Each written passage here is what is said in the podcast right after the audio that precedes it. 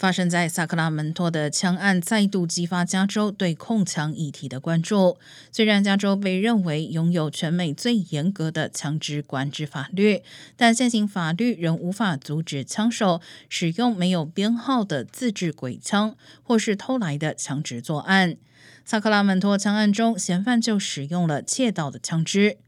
加州一名参议员周二提出一项新法律，类似德州前段时间通过的反堕胎法案，让民众可以起诉违法制造和买卖枪支者。不过，这项法案被认为可行性不高，如同德州的法案一样，很可能被判定违宪。